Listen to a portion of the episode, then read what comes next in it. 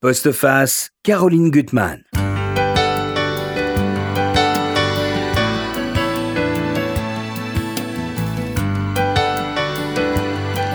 C'est l'histoire d'un amour infini auquel la perte de l'être passionnément aimé ne peut mettre fin et qui se prolonge en aimant aussi très fort une autre femme. C'est l'histoire d'un homme fragile qui se sent coupable et qui conjure ses peurs en ayant le courage de les cerner et de les coucher sur le papier. C'est l'histoire d'un homme généreux qui n'oublie rien. Et donc ça donne un livre bouleversant. Je suis très heureuse, Claude Askolovitch, de vous recevoir pour ce très beau livre publié chez Grasset, À son ombre. Moi, je vous écoute tous les matins à la radio. J'adore votre vue de presse. Et je trouve que d'une certaine façon, elle est un peu comme vos livres. Elle, elle livre nos faiblesses et aussi nos grandeurs, d'une certaine façon. Alors, votre histoire, je vais la résumer en quelques mots, qui va paraître sec, sec. Bon, l'histoire, la mort de votre épouse, Valérie, il y a dix ans, dont vous avez eu deux enfants, Camille et Théo, et puis la femme que vous allez dévorer, ce sont vos termes, euh, Kathleen, euh, votre jeune compagne et mère de vos deux fils, Octave et Léon. au milieu de ça, il y a la culpabilité, mais aussi la certitude que vous n'allez pas renoncer au passé, que l'ombre sera toujours avec vous et qu'on peut aussi démarrer une nouvelle vie. Et moi, ce que j'ai adoré dans votre livre, cette espèce qui m'a donné vraiment les larmes aux yeux, parce que c'est profond et vrai, c'est on a l'impression vraiment que vous l'avez écrit d'un seul souffle, dans l'urgence, pour tout retenir, tout ce que vous aimez, les, êtres, euh, le passé, les enfants, vos parents, des lieux que vous avez aimés, et cette vie qui est celle du passé, mais qui est aussi celle du présent. Alors d'abord, on va faire un peu votre autoportrait. Vous en faites un très rigolo à un moment dans le livre, à, travers le, chat qui s'appelle Stremel, que vous avez adopté avec Kathleen, en ayant, je dois signaler, écrasé son frère. Ça, je trouve ça atroce. Bref, c'est la vie. Vous dites de lui qu'il est. Ça lui a sauvé la vie. Ça lui a sauvé la vie, bah oui. Euh, le, frère piquait sa pitance. Ah. Et donc on a été l'instrument d'un destin. Et voilà, vous voyez. Donc il est câlin, intrusif et affectueux, imprévisible, névrosé et gentil à mon image. Alors moi, je rajouterais à cela euh, mal en lui-même. Vous êtes d'accord? Euh, Streimel n'avait fait de mal à personne, pauvre chat. Euh, vous avez parlé d'urgence tout, à l'heure. Oui, il y avait nécessité peut-être plutôt que oui, d'urgence. Mais, mais l'urgence de l'écriture, c'est une urgence paradoxale que celle qui se déclenche dix ans après ce qui aurait dû la provoquer. Euh, c'est un livre que j'ai écrit vite, je crois. Euh, moins, moins d'une année d'écriture, euh, qui existait déjà, qui préexistait mhm. certainement, euh, qui s'est nourri des dix années indispensables et irréelles qui ont suivi la mort de, Valérie. Mhm. mon épouse, Valérie, est morte à l'été 2009. presque instantanément après, je rencontre donc la jeune femme qui s'appelle Kathleen dans le livre. Mhm. Et je comprends très vite, sans le, formaliser, que je n'ai pas le choix. Je n'ai pas le choix que de retomber amoureux, mais je n'ai pas le choix euh, d'être amoureux sans, euh, sans préserver, sans continuer en même temps la vie d'avant. J'ai deux vies. Euh, c'est un livre qui je parle beaucoup de, de, de, de ma vie juive dedans. Euh, j'ai compris à travers ce que j'ai vécu ce que pouvait être, ou j'imagine ce que pouvait être la vie des maranes. Oui, ça c'est une très très bonne. Euh, les maranes, donc ces juifs convertis au catholicisme, mais continuaient de judaïser en secret dans les, sous l'Espagne de l'Inquisition. Je pense qu'ils étaient deux fois sincères. Mhm. Je pense qu'ils pouvaient être sincères à l'Église comme quand il priait euh, en hébreu ou en espagnol, en judéo-espagnol, à la maison. Euh, les deux vies que j'ai menées, je dis que j'ai menées au passé parce que le livre a apaisé tout ça. Poser mhm. des mots, poser un livre fige les situations. Et le rythme du livre pose les mots. Et, permet d'avancer. Mais j'ai mené deux vies parallèles en essayant de, de, de, les faire coïncider le moins possible. Une vie onirique, rêvée, euh, mais très présente, Mhm. avec Valérie qui pourtant euh, était morte. Lui parlant, euh, cherchant des odeurs, reconnaissant des lieux, m'imaginant, continuant. Euh, et la vie immédiate, tout aussi authentique, tout aussi indispensable, tout aussi réelle, vraie, avec Kathleen. et, je me suis imposé, pas toujours avec succès, l'idée de séparer ces deux vies. Mais on n'y arrive pas, évidemment. Parce que de temps en temps, ça déborde. Et donc, on force la femme que l'on aime au présent dans la vie réelle. Kathleen, on lui impose un homme qui vit avec un fantôme à la femme qui est partie, on lui impose l'état de fait d'une trahison, car évidemment, c'est une trahison que de continuer à vivre quand euh, quelqu'un ne vit plus. Et, tous les gestes... et, de cette situation, mmh. euh, dans cette situation, je prends tout le monde dans mon expérience en otage, à commencer par mes enfants, les grands puis les petits. Et, Vos parents et, ce qui m'anime dans tout ça, ce que j'explique au début du livre, ce qui me forçait à l'écrire, c'est qu'à un moment donné, le remords, pas le regret, le remords. Euh, mmh. La dissociation était invivable si je ne l'écrivais pas. Et l'ayant écrit, je le vis mieux et les choses sont plus rangées, plus nettes. Mais au fur et à mesure de l'écriture et de la lecture du livre, les choses s'apaisent. Ça, on va y revenir. Les choses changent, hein. euh, même dans l'écriture du livre, je trouve, et à la fin du livre. Alors, vous avez ce courage, c'est d'affronter toutes, les terreurs de votre existence, dont la maladie de Valérie. Euh, en racontant avec les enfants comment euh, euh, la souffrance, puisque bon, elle, disait de vous en riant qu'elle rêvait de, devenir de petits vieux, et en même temps elle vous disait je mourrai avant toi, comme si elle avait la préscience qu'elle n'irait pas plus loin que, que là où elle est allée. Il y a des choses qu'on reconstruit. Valérie était quelqu'un d'intense, pouvait être mhm. très joyeuse, très très joyeuse et en même temps habité par une euh, lourdeur, des tristesses incompréhensibles aux garçons que j'étais. Les garçons sont bêtes, les garçons sont mm. vraiment bêtes, les hommes mm. ne voient pas. Les hommes deviennent moins bêtes quand ils ont expérimenté la mort des autres, et maintenant, mm. et après c'est trop tard. Maintenant c'est trop tard. Mais elle avait parfois des, des, des, des plongées en elle-même, des, des tristesses que j'interprète maintenant comme une préscience. Elle mhm. savait que quelque chose arriverait, elle ne pouvait pas savoir quoi, personne ne savait quoi. Elle est partie mhm. en une journée, euh, mais ça existait. Euh, elle avait, euh, pour une femme très jeune, très vive, très belle, mhm. un, amour des vieilles choses. Elle, elle riait pas quand elle disait, elle disait, je vois rien, je connais rien de plus beau que deux petits vieux qui se tiennent la main. Mhm. Et moi, évidemment, une espèce de jeune coq, oui, amoureux, mais qu'est-ce que je fais? Mhm. Qu'est-ce qu'elle me dit? Je ne veux pas être vieux. Mhm. Je veux bien être vieux avec elle, mais je ne veux pas être vieux.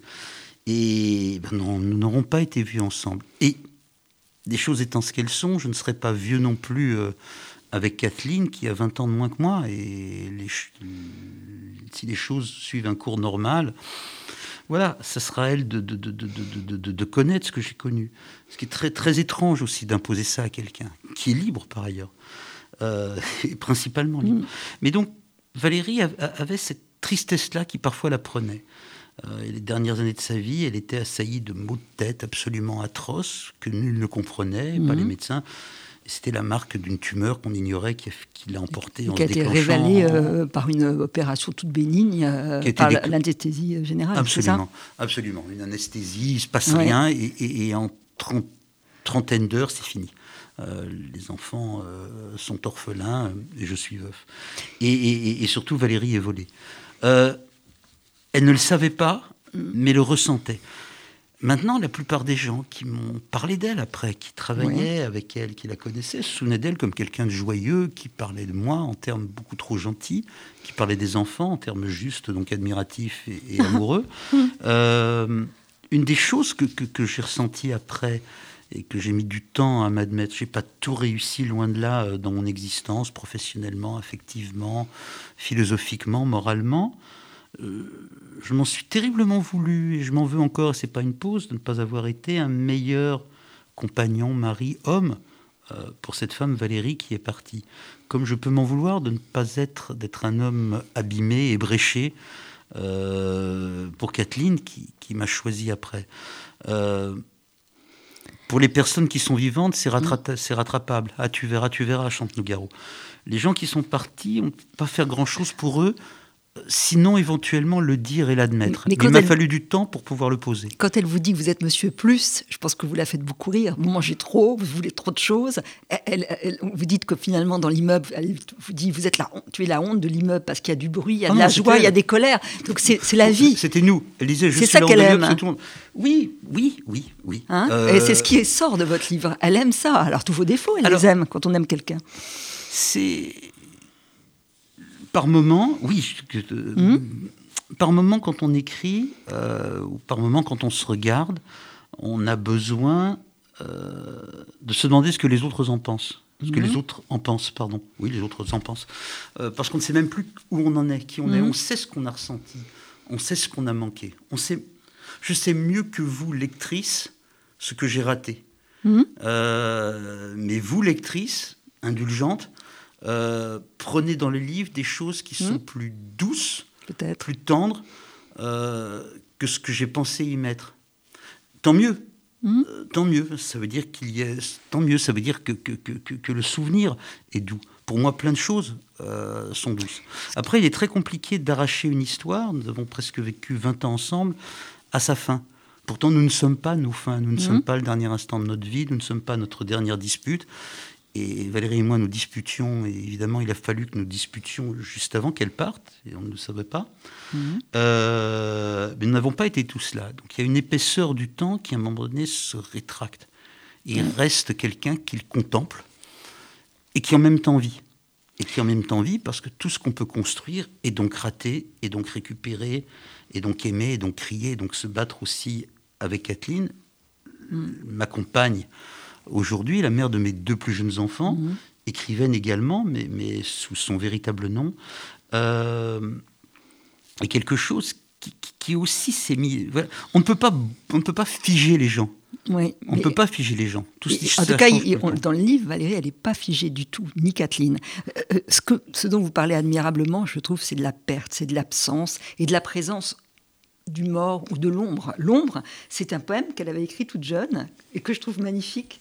Mon amour est un arbre, à son ombre, j'abrite ma peine et je cache la joie de t'aimer. Et vous allez, dans le livre, je vais lire un extrait, très souvent à Bagneux, où elle repose, où il y a un rosier qui a été planté par, euh, par un de vos enfants, je ne sais plus Par qui, ma grande fille, Camille. Camille, et vous lui parlez. Chaque jour, depuis dix ans, je dis, à- je dis Valérie, je la chante et je la psalmodie, je l'emprisonne et me sers de pensée, je la souris souvent et je la pleure. Quand les larmes résistent, mais pourtant j'ai les sens, je vais seule à Bagneux les trouver. Oh, ce n'est pas si loin, sans attendre les jours que me propose le calendrier, notre rencontre, son anniversaire, qui pour son décès, la fête des mères. Je remplace les fleurs sé- desséchées de ma dernière visite. J'achète pour Valérie des roses, ou bien ces bouquets ronds de jolies fleurs communes qu'elle doit encore aimer. Ce sont nos rendez-vous. Et elle est là, omniprésente. Il y a des scènes qui sont tellement belles, et c'est vrai que c'est comme un membre amputé. Vous allez au théâtre, au cinéma, et vous avez cette tentation de lui prendre la main. Euh, vous avez sur, vous les- les bijoux qu'elle aimait tant, qui, sont dans votre portefeuille. Et tout ça, vous le faites avec tact et vous le dites pour ne pas blesser votre, compagne, Kathleen. Vous le faites en, silence, en se cachant, de sentir l'odeur de, sur les coussins du canapé qu'elle aimait tant, qui a disparu, mais reste le coussin. Je trouve que c'est mille petites choses et mille petites attentions que vous lui prêtez dans la vie quotidienne et qui sont une façon de la, faire exister auprès de vous. Ça existe. Ce que je raconte, la scène du cimetière que, que, vous décrivez, les phrases suivantes, je me lave les mains, je sors du cimetière Mhm. et je retrouve Kathleen, je dois tromper quelqu'un, mais je ne sais pas qui. Et je trompe peut-être les deux ou je ne trompe personne. Vous trompez personne. Mais ce, qui- ce que- ce que j'essaie de vous dire, c'est que tous les moments d'émotion, ça s'est calmé. Je ne suis pas que- qu'une espèce d'épave qui passe son temps à rêvasser. Mais, mais les moments d'émotion de l'une ou de l'autre vie euh, ne peuvent pas être déconnectés de la suite. Euh, les veufs, les vieux veufs, les vieux veufs qui ont eu la chance de- de- de- d'aller au bout du bout du bout du bout d'une histoire vont au cimetière, parlent à la personne disparue et rentrent chez eux et ont peut-être la chance d'être seuls pour continuer à parler. Moi, j'ai une autre chance. Euh, je sors du cimetière et ma vie m'attend. Mes grands-enfants ne sont pas restés, les deux adolescents qui avaient perdu leur maman, ma fille et maman. Je suis grand-père depuis, la, sortie de, depuis la sortie du livre. Mon grand-fils est comédien. Mes deux petits garçons euh, sont des mérites footballeurs et, tant d'autres choses. Euh, Kathleen est une jeune femme que j'ai rencontrée très jeune, est une femme euh, dans sa maturité aujourd'hui. Et j'ai moi-même changé, je me suis mmh. patiné, et si mon corps s'est amolli, je suis devenu plus tolérant aux autres et à moi-même. Mais donc, la difficulté que j'ai eue pendant ces années était de, vivre pleinement les choses. Euh, quelqu'un qui est euh, simplement, s'il tentait que cela existe, d'être simplement en couple avec des enfants, est en couple avec des enfants. Après, on se bagarre, on est fidèle, on n'est pas fidèle, on s'arrange, on voilà. Mais on est dans un univers qui est circonscrit. Quelqu'un qui a perdu euh, l'être avec lequel il faisait sa vie, euh, regrette cette personne, vit dans le passé, etc. Je faisais les deux, hmm. les deux, en alternance, en aller-retour. Et ça m'accompagnait même, euh, même quand je dormais. Hmm. Euh, et l'idée était, l'idée était à un moment donné d'en sortir. J'en suis sorti, d'abord en vivant, j'en suis sorti en m'effondrant professionnellement, ce qui m'a permis de, reconstruire. Et de reconstruire. Et surtout d'avoir de vrais problèmes. Hmm.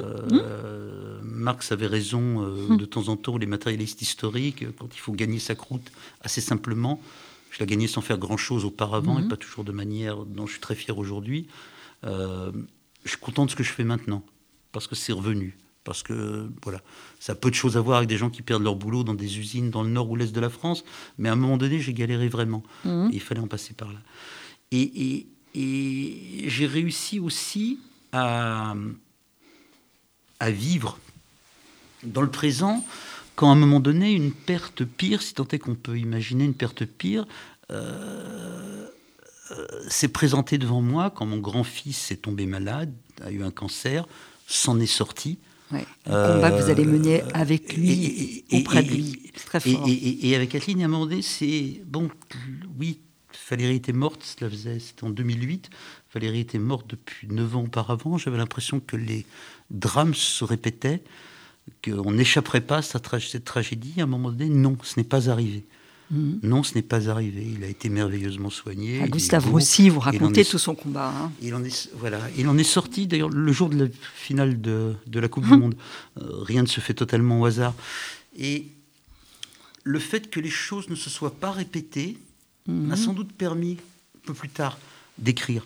Euh, dire voilà, il est arrivé cela, voilà ce qui mhm. s'est passé, voilà comment j'ai vécu et que nous avons vécu à l'ombre de Valérie. Aujourd'hui, la relation que j'ai avec elle, qui existe toujours, n'est pas la même que celle que je décris dans le livre. Vous dites que vos mondes se sont cicatrisés à un moment, et c'est vrai, on le sent. La mhm. peur que j'avais était de la... Vous savez ce qu'on dit, que, quand une personne meurt, son âme flotte un moment et qu'il faut la mhm. laisser partir. On m'a dit ça quand elle est morte, je n'avais pas du tout la moindre intention de laisser partir son âme. Parce que j'avais trop de choses à régler, parce que je n'avais pas été génial, parce qu'on s'était disputé, parce qu'il y avait des choses à rattraper. Donc je la gardais, sa pauvre mmh. âme, le plus près possible de moi elle a droit, une fois que ce livre existe, on elle est sur la couverture avec. Euh, mmh, qui belle, avec ses cheveux lisses, alors qu'ils n'étaient pas lisses, mais vous racontez comment elle essayait de les. pas lisse du tout, c'est désespéré. c'est très drôle. ça lui allait très bien. Elle est avec les deux petits sur la couverture. Elle est belle, les deux grands qui étaient petits. C'est vrai qu'elle a ce sourire dont vous parlez qu'en deux temps, et c'est très beau. Elle souriait en deux temps. Mmh. Elle hésitait devant le sourire, comme elle hésitait devant la joie.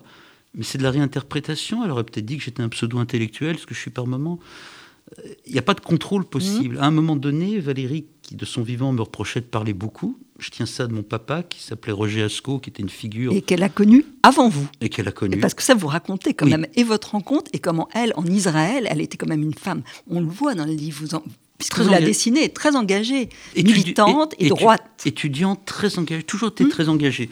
Elle a travaillé euh, adulte euh, avec Manuel Valls, elle a travaillé au ministère de l'enseignement professionnel avec Jean-Luc Mélenchon, elle a été très engagée dans SOS Racisme et dans sa jeunesse. Elle était, des euh, autres, hein. elle, était, militante, militante sioniste, comme était mon papa Roger Asco, directeur qui de l'Arche. directeur de l'Arche. Et qui, était, très drôle. C'était émouvant d'être ici. Oui. Et effectivement, il s'était connu en Israël. avec votre sœur, Dans un congressionniste, mhm. avec ma sœur, qui elle avait fait son alia. Et, et donc, euh, Euh, pardon, je sais, du coup, je ne sais. Là, vous m'avez perdu parce qu'on a parlé de mon père. Euh, oui, quand mais on- il est important votre père. Et tout comme on parlera de votre mère, Evelyne, qui est importante et qui va changer aussi parce que les êtres changent dans la vie. C'est ça que j'ai trouvé très intéressant. Et que vous aussi, vous allez changer. Donc, bon, là, vous, vous essayez de, de la cerner parce qu'elle a des zones de mystère. Vous dites d'ailleurs qu'elle pourrait être un personnage de roman pour votre père parce que elle vous fait comprendre qu'elle a peut-être été espionne en, en Israël, toute jeune fille, toute, toute étu- étudiante. Il y a des choses qu'elle ne vous a jamais confiées, euh, des choses de sa jeunesse. Elle gardait pas de souvenirs, elle gardait pas d'objets. Il y a des choses étranges. Et, et ça, c'est vrai qu'un être, il, rési- il résiste à tout jusqu'au bout. Il y a peu de traces Il y a un roman que je trouve magnifique euh, qui s'appelle Chaos calme de Mhm. Sandro Veronesi, qui tourne autour d'un homme qui a perdu sa femme et qui la recherche euh, dans une espèce d'errance immobile euh, dans sa voiture. À un moment donné, Veronesi va voir les ouvre la boîte mail de, de- c'est pas Veronesi pardon, le personnage de Veronesi ouvre la boîte mail de son épouse disparue et efface tout, ne veut pas les lire. J'avais, moi, je voulais tout lire. Mhm. Valérie écrivait peu. D'où le prix de ce poème que vous avez, dont vous avez parlé tout à l'heure. C'est une des rares choses qu'elle a écrit. Elle n'écrivait pas. Elle n'avait pas de souvenirs dont elle voulait parler. Tout était intériorisé. Il y avait dans, dans, dans, dans son amour infini pour ses parents, ses frères et ses sœurs, dans la souffrance infinie de l'éloignement, puisqu'elle était devenue parisienne quand elle était restée en Provence, Oui. en province, dans la souffrance infinie qu'est, j'ouvre les guillemets, l'ascension sociale, puisqu'elle était dans la politique, dans Paris, euh, ce que eux n'étaient pas de la même manière. Euh, dans tous les regrets, les remords qu'elle portait elle-même, euh, tout cela, elle le ressentait, elle en pleurait parfois, elle me le disait, mais ne l'écrivait pas. Et à un moment donné, je me suis retrouvé dans la situation, donc dans ce livre, d'écrire pour elle ce qu'elle n'aurait, elle n'aurait pas forcément adhéré à cela. Elle détestait quand dans des euh, dîners d'amis, euh, je racontais sur le mode ironique les exploits de nos enfants adolescents. Parce que s'exposer ou moquer, euh, même gentiment, devant les autres, c'était euh, salir et trahir. Elle avait cette intégrité-là. Euh, je ne suis pas intègre. Je. Ouais. Mon père était intègre, mais il s'étalait aussi. Il s'étalait aussi. C'est un trait de famille. Alors, il y a Kathleen qui va apparaître. Elle est vraiment une résistante, moi je dirais, parce qu'au départ, elle est considérée comme une intruse. C'est la petite jeune fille qui, est, enfin j'exagère, qui est au sixième étage, sous les toits. Euh, euh, bon, il y a une année où ça va être une année un peu de transition, où vous dites d'ailleurs, c'est beau, euh, la vie me demandait trop, Camille et Théo redoutaient mes larmes, ils prenaient soin de moi. Et vous vous rendez compte que finalement la vie professionnelle était tellement pre- prenante qu'il y a des épisodes de vos, vos enfants adolescents que vous avez ratés et vous essayez de reconstruire avec eux, ils sont auprès de vous. Et c'est très drôle parce que ils, ils observent Kathleen comme c'est tout à fait normal, comme quelqu'un qui ne devrait pas être là. Et, c'est très très drôle la façon dont vous racontez, racontez tout ça. Il y en a un qui vous dit mais tu es pédophile, l'autre qui dit mais elle est quand même pas, c'est pas notre mère. Hein. C'est euh, bon. Et, tout ça va se faire parce qu'elle elle, elle- elle sait, elle, elle sent beaucoup de choses. Enfin c'est ce qu'on sent en tant que lect- lect- lecteur. Elle reste dans la chambre quand tu es dans l'appartement à lire pour pas déranger parce que on la regarde pas bien. Elle est d'un autre monde que vous. Elle vient de la Bretagne, de l'île-Lieu, mais elle va et vous épouser tout de vous, comme vous allez vous convertir à, euh, euh, à la Bretagne. Il y a quelque chose de très beau dans les deux cultures qui vont se mêler. Et puis, il y a une scène que j'ai trouvée très, très, très drôle. C'est qu'elle est avec votre mère, Evelyne, qui est aussi, je trouve, un, très beau personnage. Et puis, elles sont ensemble dans le métro. Elle l'a invitée à une, euh, à une soirée euh, avec Barenboim de, de musique. Et elles sont ensemble dans le métro une dix bonnes minutes. Et quand vous retrouvez Kathleen, elle est enfuie sous, dans son lit, sous les couettes, parce qu'elle est pétrifiée par ce que sa- votre mère lui a raconté, c'est-à-dire son passé, tout simplement. Elle était. euh, on parle d'une jeune femme, d'une force incroyable, mais qui, quand je la rencontre, a euh, 26 ans. Mhm. Et J'en ai euh, 46. Euh, qui se retrouve. Son choix initial est aberrant pour moi, Mhm. et pourtant il me permet de vivre et fait mon bonheur. Elle décide d'être avec ce type qui vient de perdre sa femme, qui pleure tout le temps. Euh, pleure pas tout le temps, mais qui pleure beaucoup, qui a donc deux grands-enfants. Euh, qui vient d'une famille éprouvée. Ma soeur aussi avait perdu son mari. C'est compliqué tout ça. Mon père était malade à ce Mais moment-là. finalement, votre, mère a deux, deux, deux Elle est là. veufs. Elle est là et un jour, pleine de bonne volonté, invite donc la, la maman de son mec à un concert donc de Daniel Barenboim. Elles rentrent ensemble, c'était encore à Pleyel en métro. Et ma mère lui expose notre vie avec des morts, de la déportation, des considérations sur le destin du peuple juif qui consiste à souffrir. Et je retrouve effectivement euh, Kathleen tétanisée chez elle. et j'essaye de lui expliquer d'où vient ma mère, ce qui est compliqué Mm. aussi. Ma mère fait partie de ces gens qui ont été déportés très jeunes, qui pendant des années n'en ont pas parlé et qui, sur leur vieux jour, je mets des guillemets parce que dans, dans sa famille on vit très très vieux, Mhm. mais enfin elle est octogénaire, vont voir des gamins et racontent ce qu'était la déportation. Et elle n'était pas encore à ce stade-là, elle s'occupait de mon père, il y avait beaucoup évidemment de lourdeur et de, sur elle. Sauf que Kathleen n'y était pour rien. Et, et ça ressemble à un bizutage, mais ça ressemble à une histoire juive, ça ressemble à une blague juive. Sauf Ouais. que, si on fait un pas de côté, c'est la jeune femme que j'aimais, que j'aime, qui avait fait le choix de m'aimer, en dépit de tout, et, et- et qu'elle tienne.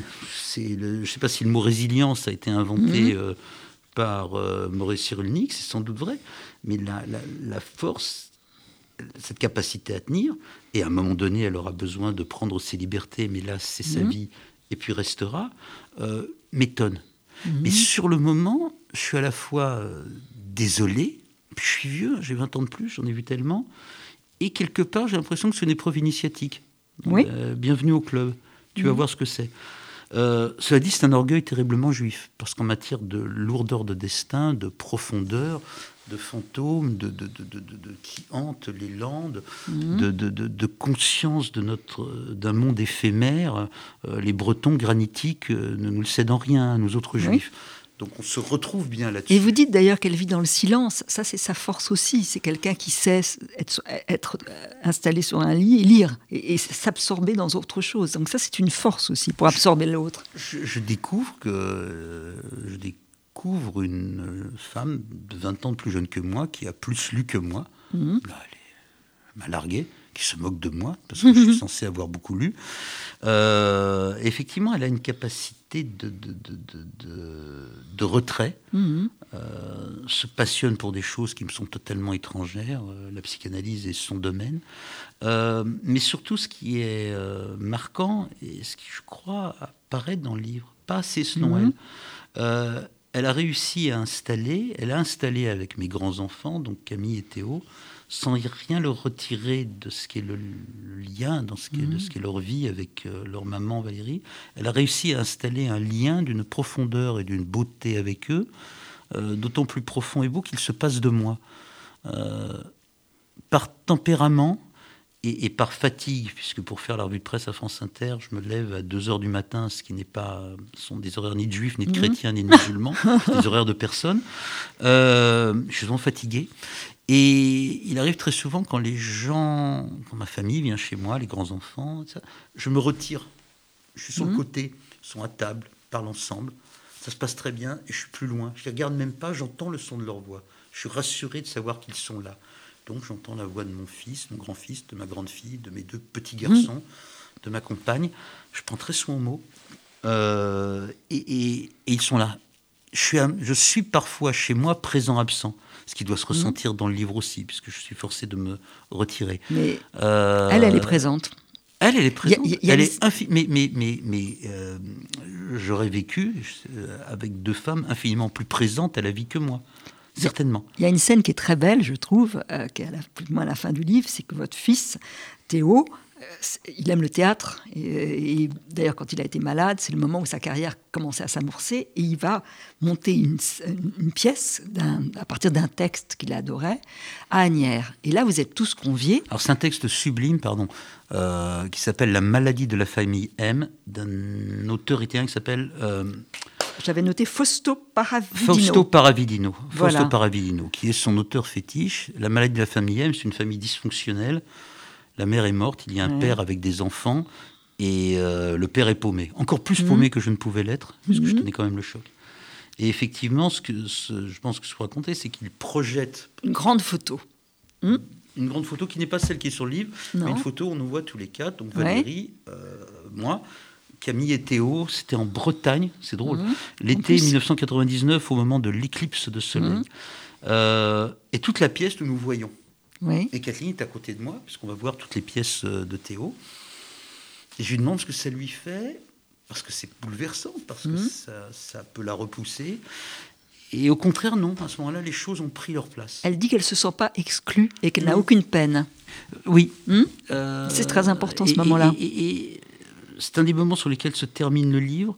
Euh, et ce n'est pas un hasard. Il fallait effectivement qu'à un moment donné, les choses soient posées, que ma vie antérieure ne soit pas une blessure pour Kathleen, et que ma vie tout court euh, ne soit pas une trahison pour Valérie, qui réglera ses comptes avec moi euh, plus tard.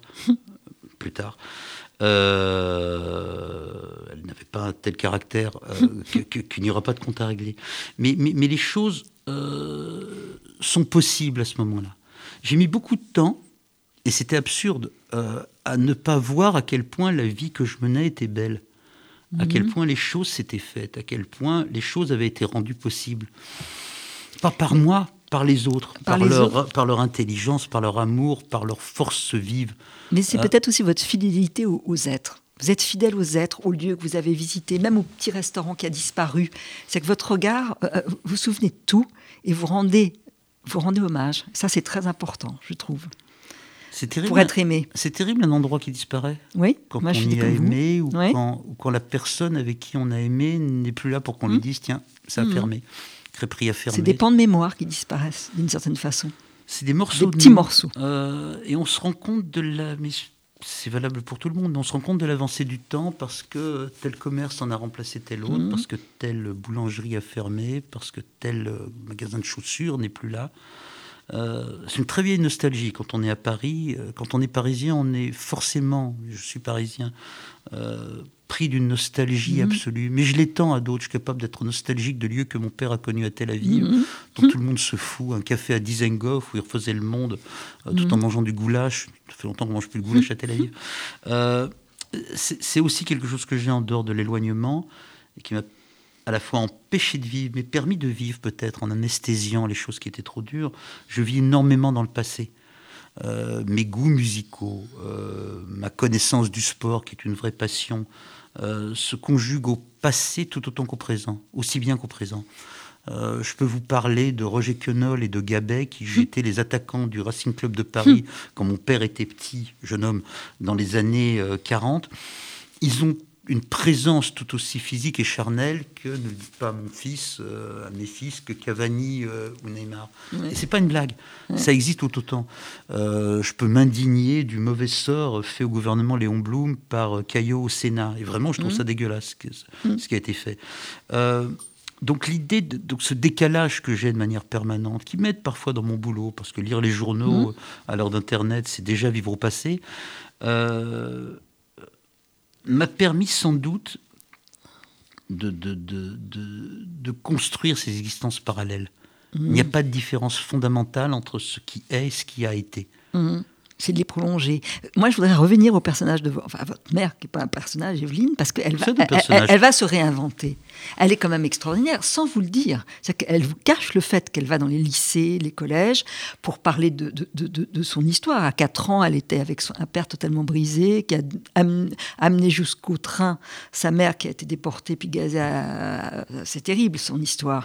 Et là, elle va, il y a quelque chose dans son histoire, parce que elle a besoin de prolonger l'amour qu'elle a eu pour votre père. Euh, et, vous, vous, allez découvrir une sorte de double pour elle qui s'appelle Alain. Et, vous êtes au départ surpris. Elle fait ses cours avec lui, elle fait ses conférences avec, ce gars, avec cet homme qui, lui, a été un enfant caché. Donc il y a deux, deux, douleurs qui, qui, sont en miroir. Ma mère, ma sœur et moi sommes une étrange famille, puisque nous sommes tous les trois veufs. Mhm. Ma sœur a perdu son mari, Dove, un an et demi avant que ne meure Valérie. Euh, Valérie est morte en 2009, Dove en 2008, et qui était un type extraordinaire, euh, d'origine marocaine, monté en Israël, soldat infirmier qui avait fait les guerres, et euh, d'une bravoure vis-à-vis de la vie incroyable. Et mon père meurt en 2011. Et ma sœur n'a jamais refait sa vie, pour employer une mauvaise mm-hmm. expression. Elle a continué de vivre. Moi, j'ai continué de vivre de la manière que mm-hmm. l'on sait. Et j'ai découvert euh, que ma mère, euh, octogénaire, était devenue une adolescente, avait rencontré euh, cet homme adorable, Alain, et avait reconstruit une histoire faite de, avec lui, une histoire d'amour, faite de complicité, mais de complicité étrange, d'admiration mutuelle et de récits mutuels de l'enfant caché, de la petite fille hollandaise déportée, s'encourageant l'un l'autre à témoigner et témoigner encore, s'applaudissant. Très beau. Euh, ne le montons mhm. pas. Mais elle ne nous dit pas ça tout de suite. Elle ment. Euh, elle, ment, elle ment comme une gamine. On comprend qu'il y a quelqu'un, puis elle ne veut pas l'amener. Et puis alors maintenant qu'on le connaît, euh, s'il n'est pas invité, c'est une femme amoureuse. Et pour autant, et c'est en la regardant que je comprends aussi, pour autant, non, Roger, mon père, n'est pas absent. Mmh. Si je n'avais pas éprouvé moi-même cette possibilité de vivre plusieurs fois et de vivre plusieurs fois en même temps, euh, ma mère me l'aurait enseigné. Et je me suis découvert, euh, j'ai toujours cru que je ressemblais beaucoup à mon père par le mhm. bruit que je fais, par le goût du passé, par le goût des livres, par la tentation permanente que je dois combattre de détester le monde contemporain, de le trouver laid et injuste. Euh, c'est une des affections que j'ai pour Finkelkraut, en dépit de désaccords. je sais que notre époque est laide. mais je découvre que dans l'instinct de survie, dans la capacité à vivre, peut-être que je le théorise plus qu'elle, euh, mon Dieu, je, suis l'enfant et l'élève de ma mère, avant tout.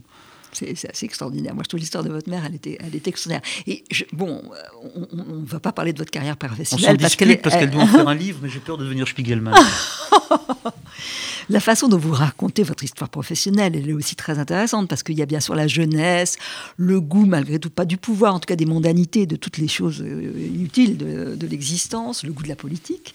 Euh, et puis toutes vos, expériences dans les journaux, avec, avec des erreurs, avec des, des joies. Vous êtes passé partout, au point, vous êtes euh, brouillé avec Gisbert, euh, à l'Obs, qui a été aussi votre journal, à JDD, à Europe 1, et chaque fois avec une espèce d'intensité et d'enthousiasme quand même dans ce que vous défendiez. si seulement. je suis très heureux, je touche du bois. Mmh. Il faut toucher du bois. Il faut toucher du bois. et les arbres, vous avez raison. très bien et heureux dans ce que je fais aujourd'hui à France Inter, sur Arte, quand j'ai vraiment envie d'exprimer des opinions tranchées. J'écris pour un site internet qui s'appelle Slate. Hmm. Je suis heureux d'avoir fait ce livre, je suis heureux de ma famille hmm. et qui, s'est renforcée en dehors de moi. Je vais bien, je vais bien maintenant. Parce que vous êtes épuré. J'ai une marque qui est celle de, de, de ma femme partie, mais ça va. Pour ce qui est de mon parcours professionnel, j'ai énormément gaspillé. Là, vous avez épuré, je, trouve. Je, me suis, oui, mais auparavant, et quand Valérie était vivante, et ça c'est un regret, je fais des choses pas mal, même mhm. intéressantes, mais euh, je me suis garé dans des facilités, dans des ambitions, dans des journaux où je n'aurais pas dû aller, dans des complicités, des arrangements, des détours, des snobberies, euh, des arrogances, des méchancetés aussi à l'intérieur du boulot, des, choses moches que je peux attribuer à, ma nature masculine, mmh. aux crises de la quarantaine, aux facilités, à une faiblesse de caractère que je sais en moi. J'ai une faiblesse de caractère. Je, suis juste, mais en deuxième intention. Mmh. Et à un moment donné, j'ai pas eu le choix. Mmh. Et donc, l'étrangeté des vies, c'est que quand, Valérie meurt, je gagne très bien mon existence en faisant des choses qui, au fond, sont de peu d'intérêt mhm. et que je ne fais pas bien.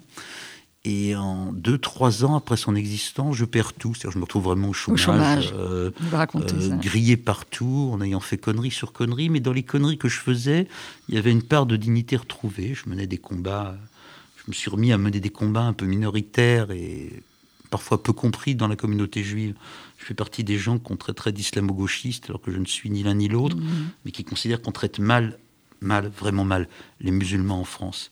Comme je suis aussi un de ceux qui ont le premier écrit sur l'antisémitisme, quand il est revenu euh, brutal, physique, mhm. horrible, au début des années 2000, euh, que je sais, pour avoir eu des neveux, exactement ce qu'a été la tragédie Saratora. Mes, mes neveux y avaient mhm. été euh, élèves.